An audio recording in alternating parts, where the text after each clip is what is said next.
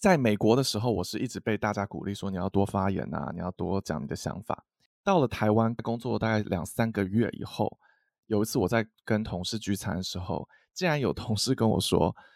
对啊，George 就是他想法就是真的很多，他的意见很多，这样子他就是很敢讲，然后我们都不敢讲这些，他就啊嘴巴很大这样子。”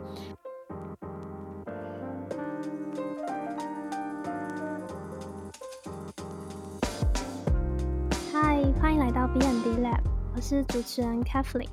那今天邀请到的来宾是乔治先生，是在纽约的一位资深设计师。他从小型的广告公司到 Google、亚马逊等科技龙头，累积了十几年的工作经验。那他在 Podcast 上与双胞胎兄弟共同主持《设计早鸟》这个节目，也在 YouTube 乔治先生这个频道上面跟大家分享作品集整理与国外公司的实战经验。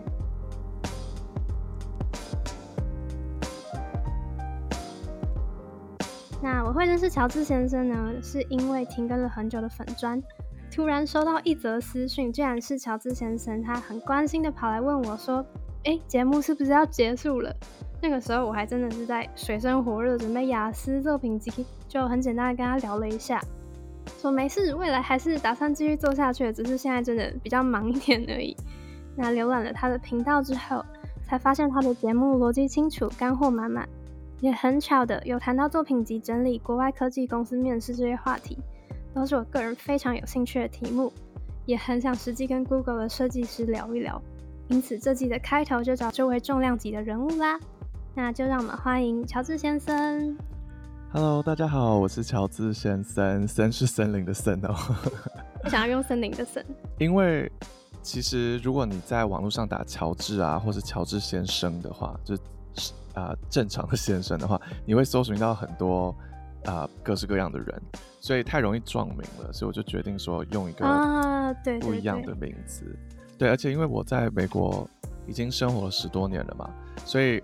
工作时候还有可能跟很多朋友相处的时候都是讲英文，有时候讲中文的时候突然会好像舌头打结，所以其实我讲中文的时候有时候不小心卡住这样，对，所以我就想说，哎，用这个也刚好表达我这个。有时候生活状态很符合情境，这样。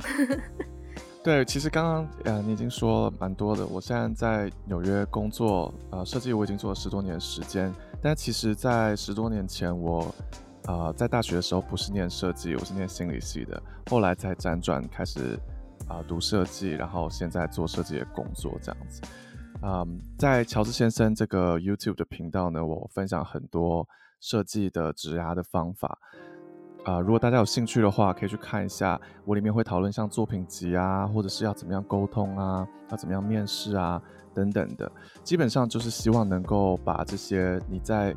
课本上面，或是你在设计学校里面学不到的东西，让这个呃已经有在业界工作的人来告诉你这样子。啊，同时我也会邀请一些。除了设计人之外呢，我们在工作上面，设计师常常需要合作的对象来让你了解一下三百六十度设计师如果要成功的话啊，你所需要知道的这些啊沟通的方式，还有与人合作的技巧。嗯，我真的我真的有去收听，就是收看每一集的 乔治先生，然后就是有学到非常多东西。对，那我相信无论是设计啊，或是非设计领域的朋友，都对于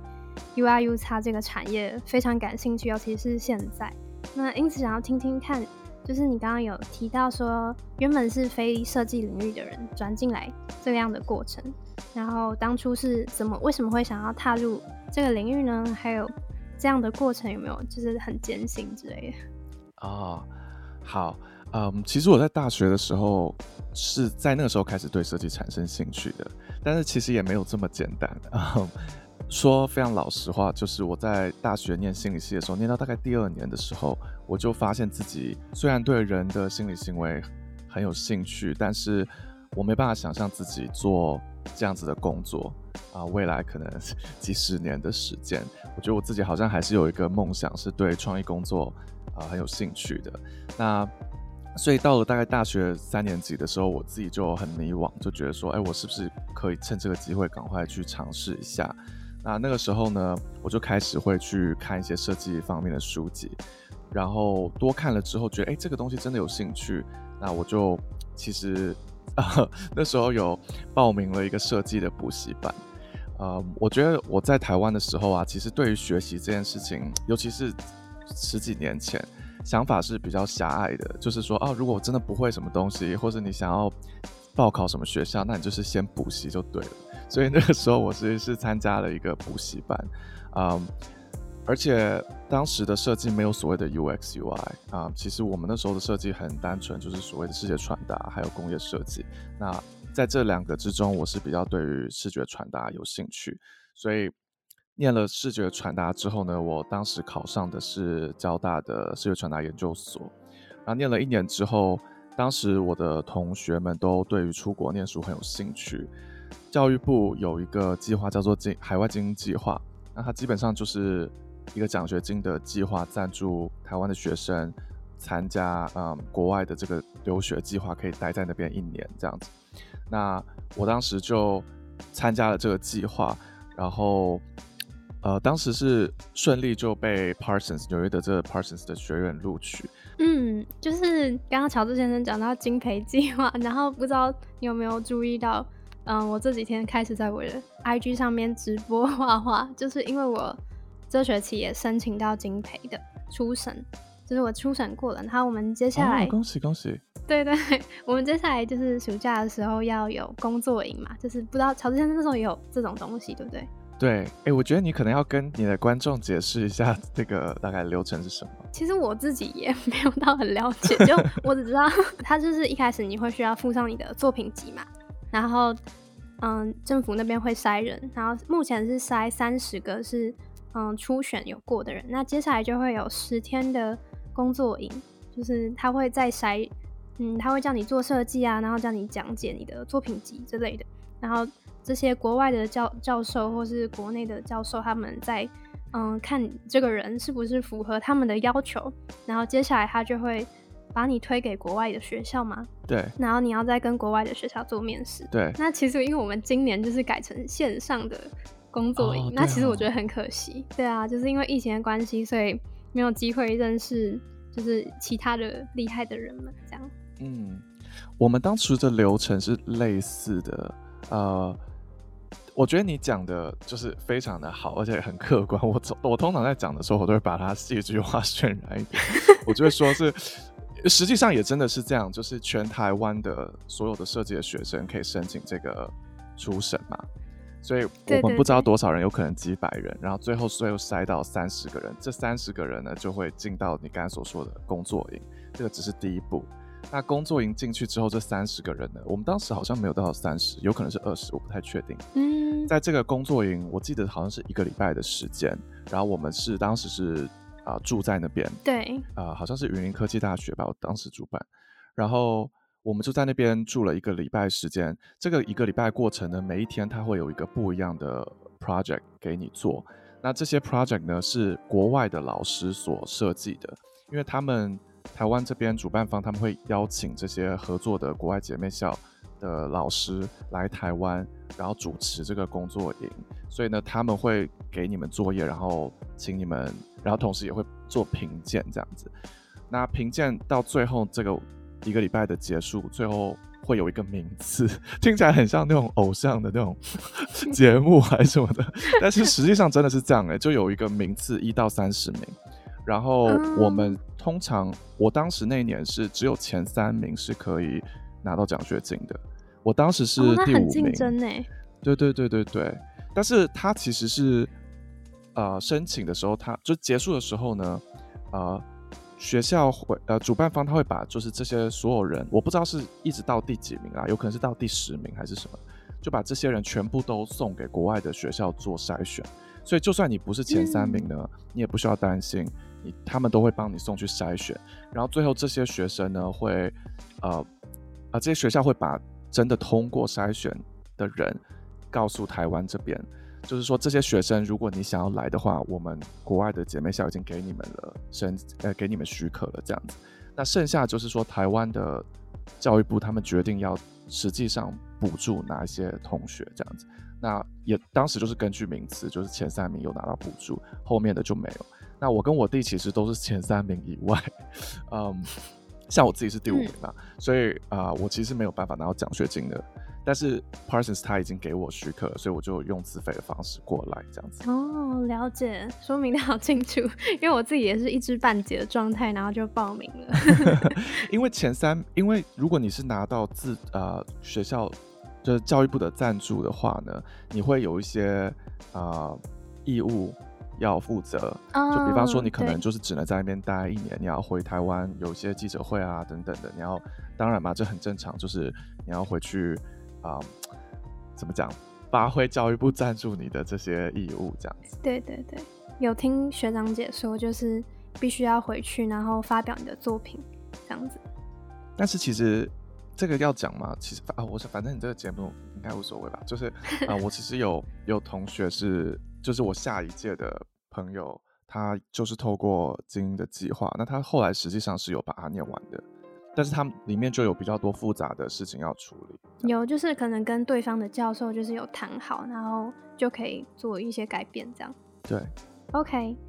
那我有在您的节目就是听到说，像语言能力啊是非常重要的，就是在国外生活非常重要的一个能力之一。那就想问你说，除了这个啊？后来就是后来这个是怎么克服的？然后在国外 settle down 的这几年，有没有遇到过什么样其他的困难？嗯，这个要说可能可以说大概 三天三夜。开始教各位英文这样。对，其实嗯，掌握的遣词用字，这个当然是一个最基本的，马上会遇到的状况。因为我们在台湾学英文的时候呢，其实学的是课本上的英文。跟生活上使用的用词是不一样，就像一个学中文的人，他来台湾跟年轻人交交流的时候，他一定会发现有很多东西他都听不懂。因为假如说我们，比方说我们在讲哪一个网红发生了什么事情，然后那个网红用的一些遣词用词，那些都是课本里面没有教的。嗯，所以其实，在呃除了用字上面的不同之外，它所代表的意义就是，其实你对这个文化的。掌握度是不够的，因为没有在那边生活过。所以，如果谈到文化，呃，跟这个生活的差异，那就可以延伸到真的是生活上所有的每一个角落了。像是我记得我刚到的时候，我连要最简单的要去哪边餐厅吃饭 我都不知道，然后我要怎么看医生我是不知道的。因为其实台湾健保真的非常非常好，你就是健保卡拿着，你就走进任何一间医院，那你就健保。基本上帮你给付大部分的费用了嘛，所以其实你要看医生的时候，你心理压力不会这么大，你不用担心钱的事情。那在美国的话就不一样，有所谓的私人的保险、学校的保险、公司的保险。那等到你毕业之后，大部分都是跟着公司的保险。那公司的保险就有不，它就是一种私人保险的类型，那有各式各样不同的。方式啊，你可能要有所谓的，你要看 primary doctor，就是你不能直接去看，比方说你今天骨折，你不能直接去看骨骨科，你可能要有经过就是 一个普通科的医生的推荐或者什么的，看你的保险的类型。所以其实是在台湾的人是真的很很很怎么讲，很幸福，然后很单纯的，然后这就变成我在生活上面也会遇到的一些困难，在美国。了解，就是要变得很独立吧。你要去找到很多资讯，然后想办法收集，然后再去自己去闯这样子。要不然就是可能要有一个很可靠的朋友。想问问，在美国的话，就是交朋友是一件容易的事情吗？啊，这个也是一个很很棒的话题耶。因为我知道有很多人到了国外之后呢，他们会自动把。他们的交友逻辑可能分成两派，一派就是说，哦，我都只跟华人，我熟悉的讲同样语言、同样文化的人相处。然后另外一派可能是说，啊，我要就是只跟外国人相处，我要逼自己到不是舒啊，跳出自己的舒适圈，然后这样可以练习到自己语言，学习到新的文化。那我自己的当时的方式是比较属于介在中间的，我可能没有给自己一个这么大的压力，说我只能择一。假如我今天就是真的很想吃，假如说牛肉面好了，那因为他美国可能没有什么牛肉面可以吃，我要自己做，那我可能就不会约美国人。因为他们可能也不了解，或者是我要花很多时间解释，我就会约台湾人。那如果今天我是要参加别人的 birthday party，那这是国外的人，那我就会去配合他们。啊，就不会刻意说哦，到了那边还只跟华人一起玩这样子。所以我的当时的状况是比较介在中间的。嗯，交朋友的难度的话，其实我觉得是在学校的时候是最容易的，嗯，因为就跟我相信这个可能跟不管在哪个地区讲什么语言、什么文化都是有点类似，就是到了工作以后呢，你的生活的方式就会变得比较复杂一些，然后每个人有自己的生活的。重心，比方说家庭啊，或者什么的。那工作上又有一些政治的考量，所以就交朋友会比比较不容易。学生时期，如果尤其是如果你是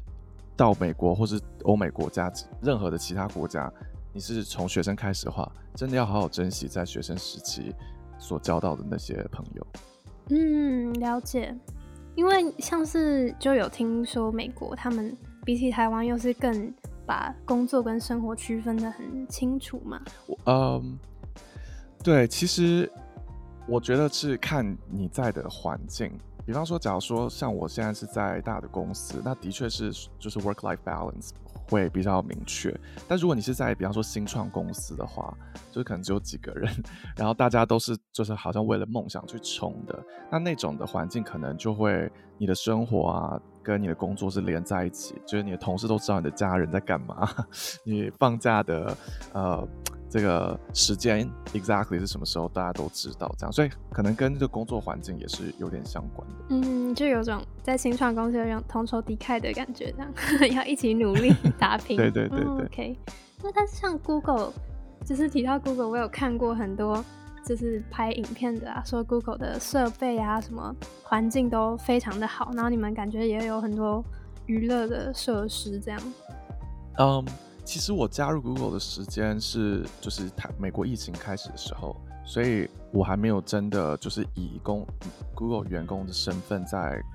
啊办公室里面工作过啊。不过在这之前呢，我有常常去 Google 办公室玩，因为我有很多朋友在 Google 工作以前。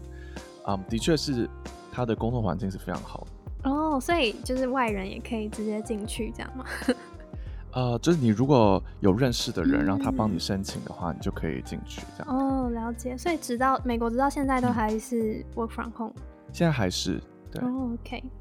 好，那刚刚刚好有提到，就是你从小公司或者新创公司到科技业的这种大公司。那想请问，像美国的环境啊，什么地方比较吸引你？然后又觉得在工作上面最辛苦的地方是什么？嗯，我觉得我在美国感觉到很大的一个跟台湾的设计环境差异，就是对于设计文化的尊重，还有整个整体产业的成熟度。啊，因为我们做的是 UX UI，所以它基本上的发源地也是在美国的戏谷嘛。就从科技业开始，比较会有这种所谓的科技产品上面的设计这样子的概念，所以呃，他们的发展的时间的确是比我觉得在台湾的这个设计圈来的早一些，所以呃，我可以感受到对于就设计品质的要求啊，这个有一点落差。另外还有就是我刚才讲的尊重的程度，嗯，我在台湾工作其实也工作过一段时间，我觉得。的确是比较多，老板会把设计当成是美工，就是说可能实际上在做一些产品的策略的时候呢，并不会把设计考虑在里面。嗯，但是在美国的时候呢，我觉得这个状状况比较没有那那么严重，不能说没有，还是有的，但是那个呃程度是差很多的。如果现在我在美国，我对于我自己的身为一个设计师的声音觉得不够。被聆听到，或者是我比较没有太大的舞台，那其实我是在，我觉得比台湾更高的层次在要求的，就是我是要求到非常非常高的程度，可能是这个产品一开始在思考这个程度的时候，我觉得设计就应该要参与。那所以我们是一直在吹毛求疵，好还要更好的一个状态。那当时我在台湾，但这也是很久以前，所以我我觉得啊，没有要说现在台湾状况，就是过去的时候。啊，我的感觉是，就是台湾的啊，我台湾的设计师会比较辛苦一点，在这个方面。嗯嗯，了解。就我觉得，可能当然设计文化被打压，就不是一两年的事情。但是，嗯，像我们台湾的文化差异可能也有，因为像嗯，在美国的时候更强调于沟通啊，或是自我表达这些事情。那台湾的人好像就工作者就比较不会去争取自己的想法或是权益。对，哎，你说这个没有？你说的这个让我想到，我刚刚在思考你讲的这个很好哎，因为其实我刚刚想到，我有一个小小故事可以跟大家分享一下。就是我第一年来美国在 Parsons 的时候呢，其实我也是很安静的，就是你们想象中的那种华人到了美国的第一年刚开始生活样子。因为我念的是研究所，所以研究所它其实有很多的课程是属于讨论性，就是你老师讲完一个 idea 以后，大家一起讨论。那如果你不发言的话，其实就会你的获得是有限的。所以我就在那个课程里面，我就常常就是很很突出，因为没有讲话，所以很突出。嗯，就是后来当然因为老师的开导啊，还有我自己的尝试。突破就有变得越来越好，所以我觉得我当时就慢慢的比较敢发声。结果第一年结束以后，我就回去台湾，然后那时候就在一间公司工作。结果在美国的时候，我是一直被大家鼓励说你要多发言啊，你要多讲你的想法。到了台湾工作，大概工作大概两三个月以后，有一次我在跟同事聚餐的时候，竟然有同事跟我说。对啊，George 就是他想法就是真的很多，他的意见很多，这样子他就是很敢讲，然后我们都不敢讲这些，他就啊嘴巴很大这样子。那我就当时就是真的很讶异，因为我知道对方他讲这意思没有恶意，但是因为我在美国我被鼓励的这个状态，跟我在台湾被提出的完全是相反的嘛，就是怎么可能我这样子在在美国还是看起来是很沉默寡言的？怎么会到了台湾变成我意见很多，就非常的压抑？其实我没有改变我的态度，所以刚才你提到这一件事情，我就觉得的确也是，啊，可能文化上面的差异。嗯嗯，了解。呃，我们自己在上课的时候，也就教授也有提到，就是嗯，文化上面的差异是台湾就是 you don't say and I think you know 是这样嘛？然后美国就是 you don't say and I think you don't know。对对对对对，我跟你讲，我有同学啊，我上一堂课叫做 usability，然后有一个同学，他就是每一次老师只要问问题，他就一定要举手，然后我就觉得怎么可能？因为我们当时每一个礼拜要看的书都是超级多的，然后我们当时是第二年，所以还有 thesis，就是论文的这个毕业作品要做，时间真的嘎得很紧，我就觉得你怎么可能每一次？每一本书你都看完，然后老师问的问题你都可以回答，然后我实在是太好奇了，所以我私底下就去问他说：“哎，你是怎么你是怎么速读法的？你怎么可以都看完，然后都知道老师在要问什么？”结果你知道他说什么吗？他说：“我从来没有看完过。”哎，然后很多时候我连看都没看，我只是觉得说：“哎，老师问的这个问题，这个句子本身我有一些想法，我想要回应。”那这个就是跟刚刚讲的那个文化差异是有点关的。我的理解是说：“哦，我一定要。”有读了这个 material，我再来回应。那他是觉得说，哦，不用啊，我只要对这个议题我有兴趣，我有一些立即的想法，我就可以回应了啊，我不用是这个对话里面最聪明的人。所以这个想法差异很大。当然，我不是鼓励大家说，哎，你就明明什么都不知道，你还硬要讲啊，我绝对不是这样。但呃，我觉得其实这个中间我们可以找到一个自己文化的平衡。嗯，就是。可能太害怕犯错了，所以就什么都不敢讲。这样。